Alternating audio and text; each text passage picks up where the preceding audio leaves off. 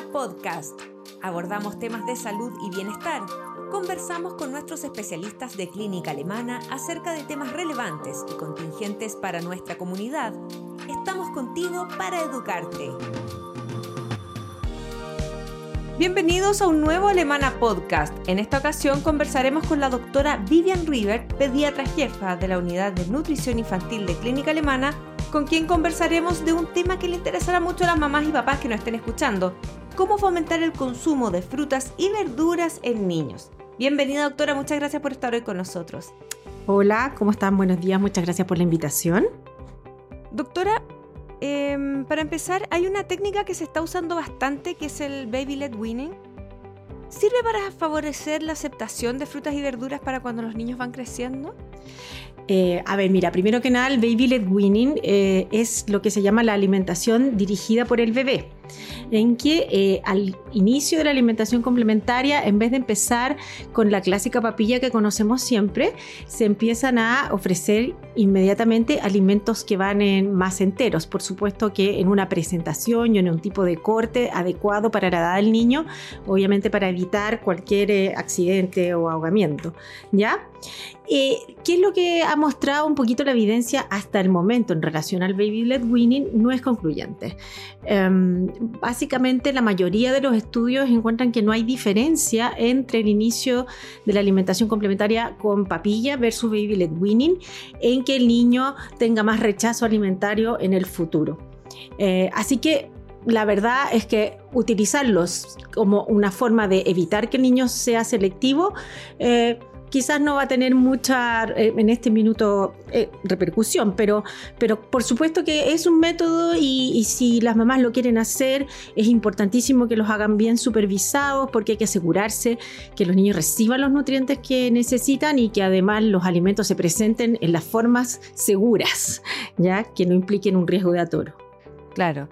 Em, doctora, pero este es un tema yo creo que es muy transversal y muchos padres les pasa que llegada una edad, no sé, dos, tres años, eh, los niños comienzan a rechazar algo que antes comían, por ejemplo en papilla o de distintas formas o tomaban juguitos naturales. Eh, ¿Qué pasa? Eh, ¿Es normal esto? ¿Hasta qué edad ocurre? Y si se puede revertir también. Por supuesto, mira, esto es súper importante. Resulta que en el desarrollo de la conducta alimentaria hay etapas, ya que se tienen que ir como cumpliendo, ya. Y una de estas etapas es la etapa llamada de las neofobias alimentarias. Eh, parte aproximadamente entre el año y medio y los dos años, puede durar hasta los cuatro, incluso hasta los seis años, y es normal que los niños empiecen a rechazar alimentos que les parecen nuevos o desconocidos, a pesar de que antes quizás los comía, pero como mi capacidad de empezar a discriminar y a empezar a identificar un alimento como distinto o nuevo eh, empieza a aparecer, para mí es un alimento nuevo o de frente a un alimento nuevo. ¿De dónde viene esto? Esto viene de la evolución de la especie humana, eh, porque eh, es una forma de protegerte, de evitar comer un alimento que pueda ser eh, venenoso. Entonces, en el momento en que el niño ya tenía la capacidad de salir a explorar, pongamos hablando del hombre primitivo, existía el peligro que estos niños tomaran una planta, cualquiera, qué sé yo, y la Em, consumiera y esta fuera venenosa. Entonces, una forma de protegerte frente a eso es que yo tengo que probar muchas veces ese alimento, esa planta, para asegurarme que ya no va a ser tóxica y que ya la voy a poder aceptar. Por supuesto, los vegetales son especialmente eh, un grupo de alimentos que eh, es muy común que sean rechazados porque el tipo de sabor que tiene el vegetal em, es parecido como esta, como eh, alimento que puede ser venenoso. Además, nosotros nacemos con la preferencia innata por lo dulce. Por lo tanto, tenemos que aprender a em, conocer este nuevo sabor, que es el sabor de los vegetales. Eh, entonces es muy importante saber y tener claro que sí es normal que esto ocurra, que no hay que eh, alarmarse, que es normal que o no acepten alimentos nuevos o alimentos que antes comían ya no los quieren comer. El rechazo habitualmente es visual, es como una desconfianza, es como que yo miro el alimento y no, no lo quiero. No Así, quiero no quiero, no quiero, claro, claro. Ahora, hay niños que también tienen una sensibilidad un poquito mayor, eh, son de estos niños llamados más hipersensibles, que muchas veces son los famosos trastornos sensoriales, que pueden tener una mayor sensibilidad a algunas características de los alimentos, como por ejemplo el aspecto visual, el color, la, el olor, eh, la textura, el sabor, ¿ya? Entonces, yo no solo me estoy enfrentando ante un alimento desconocido, sino que además ese alimento me perturba, me, estresa, porque siento que ese olor para mí es súper desagradable, entonces no quiero estar ni cerca de él porque no quiero sentir ese olor. O bien me perturba en la presentación o, la forma o el color. Eh, entonces eso también eh, favorece que yo no tenga ninguna intención de probar ese alimento. ¿Ya? Eso un ejemplo clásico es que los niños, por ejemplo, comen un par de cucharadas y después hay que perseguirlos para que termine porque lo, lo, terminan rechazando, a pesar de que lo pueden haber probado inicialmente. ¿Qué se puede hacer en esos casos? Eh, bueno, ahí también eh, hay, un, hay un elemento importantísimo que tiene que ver con el estilo alimentario eh, más que lo que se le da de comida a los niños. Resulta que eh, el estilo alimentario en el fondo es la forma como nosotros alimentamos a nuestros hijos. Eh, pueden existir diversos estilos alimentarios, desde el estilo que se llama más autoritario, estas familias que son como bien así, no, tú te lo comes todo y te lo tienes que terminar, o bien el estilo más como liberal o indulgente, en que cuando coma a la hora que quiera, lo que quiera, cuando quiera, y hay una situación que es la situación intermedia, que es la situación en realidad óptima que es lo que se llama la alimentación perceptiva. ¿De qué se trata esto? De que eh, los niños eh, naturalmente, normalmente, vienen con la capacidad de autorregular según sus señales de hambre y saciedad. Cuando el niño toma pecho, por ejemplo, él toma hasta que queda bien y, después ya no quiere más. No sabemos cuánto tomó, si tomó 10 ml, 20 ml o 100 ml. Mm. Él reguló lo que quería tomar y después cuando tenga ganas va a tomar de nuevo, ¿ok? ¿Qué pasa cuando empezamos a darle comida? Como que nos ponemos una meta de decir, no, debe comer tal cantidad, tal alimento. Y la verdad es que ese niño, cada niño tiene su propio sistema de autorregulación y para ese niño, ese día, puede que yo solo necesite dos o tres cucharadas y no necesite más. Eso está bien, hay, que, o sea, hay que, relajarse Exactamente. ¿Por qué? Porque si dejamos que los niños confíen en que van a regular sus señales de hambre y saciedad, van a estar recibiendo una cantidad suficiente y equilibrada de nutrientes. No es obligación que todos los días coman exactamente lo mismo. Un día comerá más, un día comerá menos. Va a depender, todos los días puede ser diferente. Eh, entonces, ¿qué pasa? Si nosotros empezamos a forzarlo, a perseguirlo, a obligarlo, uno, no estamos respetando eh, que el niño pueda regular a su señal de saciedad o sea, estamos haciendo que ya no, no sienta la saciedad y que coma más allá de la saciedad, por un lado. Por otro lado, lo estamos predisponiendo a tener una experiencia negativa con la alimentación. Y comer no es solo eh, ingerir nutrientes, es mucho más. Es una experiencia, es un contexto, es estar agradable en un lugar, en una mesa, compartir, pasarlo bien. Si me están enchufando la cuchara, no lo estoy pasando bien y lo único que quiero es pararme e irme. Entonces, eso tampoco es un objetivo que uno quiere con la alimentación. Por eso hablamos de la alimentación perceptiva. Los padres deciden eh, cuándo comen, qué le ofrezco, a la hora que se lo ofrezco, dónde voy a instalarlo y los niños deciden cuánto van a comer. Eh, ahí hay que tener como claro que hay que confiar, confiar en que ellos van a solito regular, pero mientras más lo presionen, más van a rechazar. Y en la misma línea, doctora, em, hay niños que hacen el escándalo previo a sentarse a comer. O sea, ni siquiera alcanzan a probar dos o tres cucharadas o posen eh, hacen alguna pataleta, se tratan de bajar de la silla, no hay caso. ¿Qué podemos hacer en esos casos? Bueno, primero que nada tenemos que eh, revisar un poquito qué estamos haciendo al momento de alimentarnos como decía antes, qué estilo de alimentación estamos utilizando, porque si hemos previamente intentado forzar a ese niño a terminar la comida, eh, tener una experiencia no agradable, obviamente que no me voy a querer sentar a la mesa a pasarlo mal, eso es lo primero, ¿ya? Eh, tener claro también que una cosa son las expectativas que uno tiene como padre, como madre, que uno viene con la idea que un niño debe comer esto, debe hacer esto, y la verdad es que esas son mis expectativas, pero no las expectativas del niño, o sea, el, niño tiene otra vida, otro, es otra persona, no es la persona que yo quizás quiero que sea también, ¿ya? Así que eso también es súper importante tenerlo claro. ¿Y qué pasa? Que cuando se pone difícil para comer, eh, yo como mamá me empiezo a estresar, me angustio, me frustro, eh, me puedo sentir hasta juzgada y me voy quedando metida en lo que yo estoy sintiendo en ese momento. No, no estoy empezando a ver qué le está pasando a mi niño Como que eh, mi niño que puede estar, puede estar eh, triste, puede estar enojado, puede estar con calor, puede estar con sueño, puede estar eh, estresado, porque obviamente si yo estoy estresada le voy a transmitir ese estrés.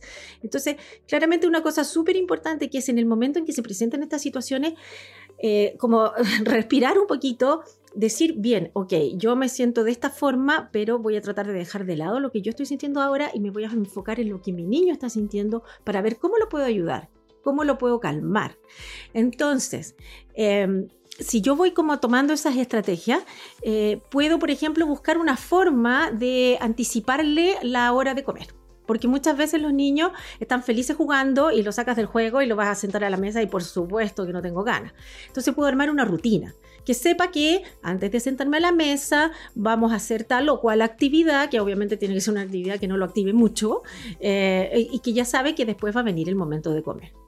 Obviamente, saber que ese momento de comer va a ser un momento agradable porque no lo voy a presionar, no lo voy a estresar, no lo voy a obligar, o sea, todo lo que hemos hablado eh, previamente, ¿ya?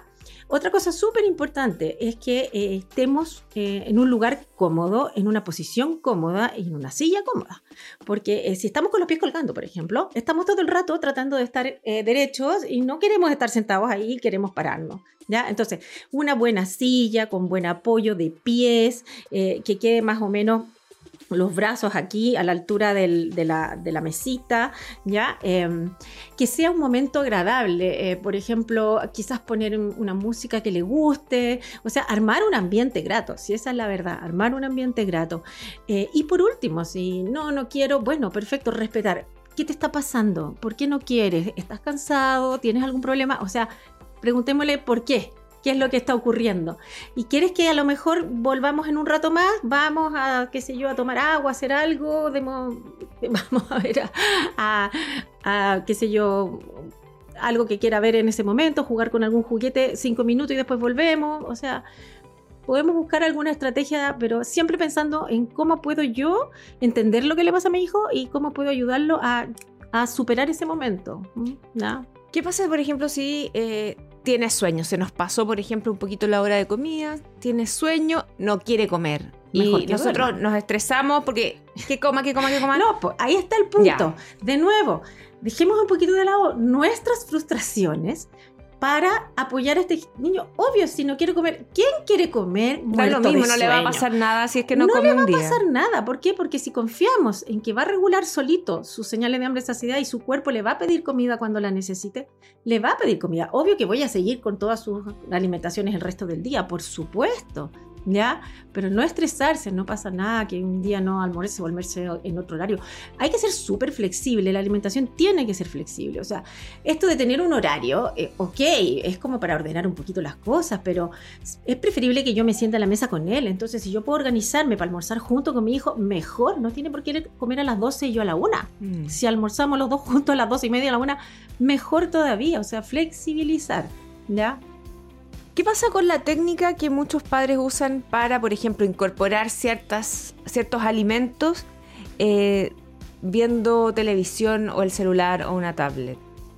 Bueno, la verdad es que eso eh, obviamente que no se recomienda. ¿Por qué? Porque la verdad es que uno tiene que eh, tomar conciencia de lo que está comiendo, estar atento a lo que está comiendo, conocer los alimentos. Cada vez que un niño se enfrenta a un alimento nuevo es un desafío gigante, porque estás viendo algo que no has visto nunca en tu vida. Eh, primero desconfías de eso, lo tienes que conocer, tienes que empezar a ver cómo es, de qué color es, de qué forma es. Em, entonces ahí eh, si yo lo distraigo y lo hago comer y no se da cuenta, no se va a estar dando cuenta que está probando ese alimento, eh, que lo está conociendo y no voy a favorecer entonces la familiarización con ese alimento. Eh, además voy voy a comer de una forma automática. De nuevo, no voy a saber cuándo estoy saciado porque no voy a parar cuando alguien me diga que pare, no cuando yo sienta que necesito parar. Em, la verdad es que no, no, es pan, pan para hoy y hambre para mañana, como dicen. ¿Mm? Por ejemplo, con las verduras, em, ¿sirve darlas escondidas para, eh, en el fondo, para que puedan tener esos nutrientes si es que no comen nada de verdura? Eh, ¿Sirve eh, camuflarlas, por ejemplo, en la comida? Mira, lo ideal sería que no, porque como te decía, es súper importante que yo me familiarice con los alimentos y los conozca, eh, y ahí como que estoy engañándolo. Y, Mm. y claro, estoy generando un poquito de desconfianza. Entonces lo ideal, lo ideal es que, por ejemplo, estos muffins, de- que sea algo como ocasional, pero lo ideal es que siempre se presenten los alimentos en su forma en que vienen o en sus distintas preparaciones. Lo que puedo hacer, por ejemplo, es presentarlos en forma separada, porque a veces los niños eh, todo junto lo estresa, lo estresa ver una cosa revuelta.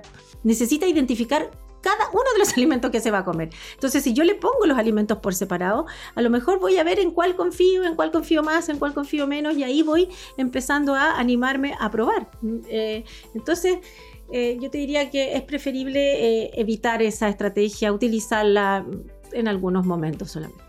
¿Mm? Claro, porque eh, probablemente hay niños que no, no prueban ninguna verdura, a menos que no sea en una preparación como más ya la tipo como... eh, sí, po, como- Y así no está probando la verdura, Mm. no no está comiendo la verdura, no está conociendo la verdura. Entonces, por más que yo quiera intentar que después le doy la, la espinaca separada, pero ¿cómo si se la comió en el muffin? No, no se comió una espinaca en el muffin, se comió un muffin de algo, pero no sabe de qué es una espinaca, ¿ya? Entonces, por eso, eh, la paciencia, aquí la Mm. paciencia es la madre de toda la ciencia, la paciencia es fundamental. La paciencia y las expectativas, como dije antes, como eh, pensar que cada niño tiene su ritmo, tiene su tiempo, que no podemos esperar que, que todo lo haga al tiro, al mismo, cuando nosotros queremos que ocurra. ¿Mm? Lo mismo con las frutas. eh, por ejemplo, ¿lo puedo reemplazar por jugos o compotas? ¿O pasa exactamente lo mismo al, al Mira, tener otra primero que nada, claro. Primero que nada, una compota no es una fruta en su estado natural. O sea, No. una compota es algo que viene en un envase, que es súper atractivo, que viene, no se mastica, eh, que siempre tiene el mismo sabor. Por lo tanto, no, si me como una compota de manzana, no estoy comiendo manzanas. Estoy comiendo un- una preparación Mm. que parece ser una manzana. Por otro lado, no estoy comiendo la fibra, no estoy aprendiendo a masticar, no, la- no la estoy conociendo, no estoy conociendo ni la forma, ni el color, si es dura, si es blanda, si es lisa. O sea, para acercar a los, los niños a los elementos, tienen que conocerlos, tienen que olerlos, tocarlos, mirarlos, ¿ya? Eh, no hay que confiarse de que porque comió eso, ah, comió fruta. No, además que le faltó la fibra. Lo mismo con Mm. los jugos.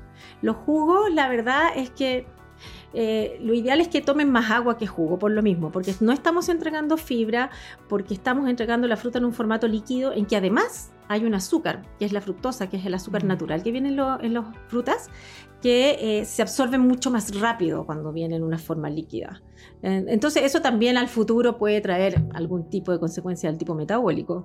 Pero, pero más que eso, lo importante es eh, que conozcan la fruta. Por otro lado, los jugos, como tienen calorías, van llenando también. Entonces te van quitando el apetito. Y a algunos niños incluso les pueden producir diarrea. Mire. Doctora, ¿y qué pasa si eh, ya están un poquito más grandes y definitivamente no comen? ¿Cómo hacemos para que, por ejemplo, nos acepte la ensalada o este tipo de preparaciones? Porque eh, un niño, no sé, de 2, 3 años, la negación absoluta, ¿cómo incorporamos esto? Ya. ¿Cómo lo hacemos cambiar de opinión? Que prueben si se niegan absolutamente a probar cualquier cosa que tenga otro color que no sea, por ejemplo, eh, las pastas. Primero que nada, cambiar el switch. Cambiar el switch de que no quiero que mi niño cambie de opinión. Quiero que mi niño conozca el alimento. No quiero que lo pruebe, quiero que lo conozca, ¿ok? Dejar de decir pruébalo, pruébalo, pruébalo, porque cada vez que digo pruébalo, yo estoy presionando.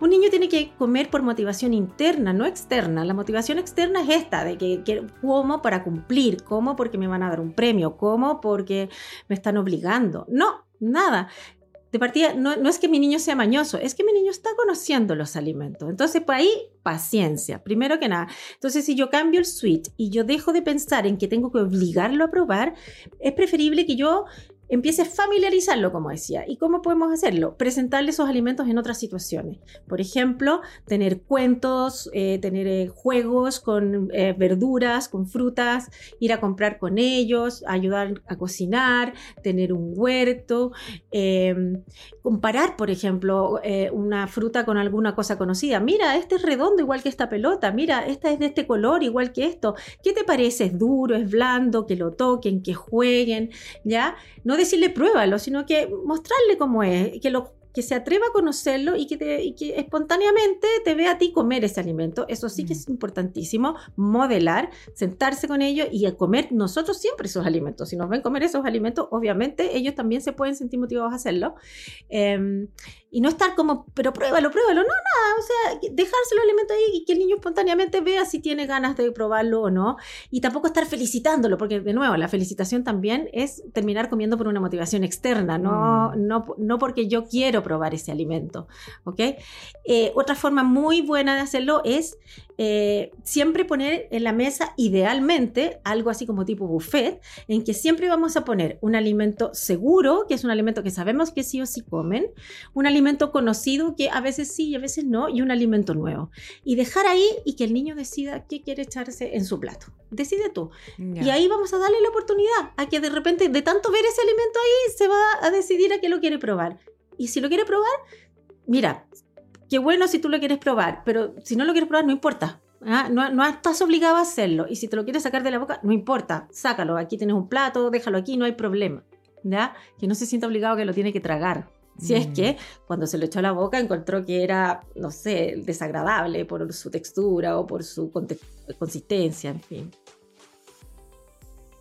Doctora, ¿le tengo que dar vitaminas eh, a, mi hijo, por ejemplo, si es que no come frutas ni verduras? ¿Qué pasa con esa... Eh, con, esos nutrientes que no se están que no se están absorbiendo quizás o que no se están otorgando porque no acepta frutas ni verduras. Mira, ahí eh, lo primero que nada yo diría que es bueno, primero que nada, consultar, asesorarse con alguna nutricionista, un poco porque hay que ver eh, cómo está su alimentación, cuán variada está, porque a veces uno piensa que no come nada de frutas y verduras, pero al final igual come algo, mm. eh, puede estar recibiendo esas vitaminas en otros alimentos, generalmente consumen algunos que están fortificados. Entonces, primero que nada hay que ver cómo está su alimentación, si está variada y suficiente. Si no, es preferible aportar un, suplemento mientras estamos como en este camino de que el niño se, se amigue con los alimentos y se anime a probarlo. ¿ya? ¿Ok? Pero eso va a depender un poco de qué y cuánto está comiendo. ¿Y en qué caso se debería preocupar, por ejemplo, papá o mamá, eh, y consultar a un especialista? ¿Cuáles son las señales de, alerta que hay que Mira, eh, cuando los niños, eh, sobre todo cuando tú estás en las primeras etapas, están persistentemente escupiendo, botando, haciendo arcadas, incluso ven el plato y empiezan a hacer arcadas eh, y no hay caso que lo toleren adentro de su boca, esa es una señal que puede haber algún tema sensorial que sea necesario evaluar y, a, lo mejor intervenir, ¿ya? Eh, si tienen muchos vómitos. Si tienen una variedad muy restringida de alimentos, o sea, están demasiado limitados, comen solo, qué sé yo, menos de 15 alimentos, ¿ya? O están demasiado, demasiado rígidos, o sea, eh, solo el yogur X de tal sabor, mm. eh, de tal marca, o, ¿me entiende? Eh, y además es una variedad muy, muy rígida. ¿ok? Cuando tienen compromiso de crecimiento, por supuesto, ahí de todas maneras hay que, hay que consultar, ¿ya?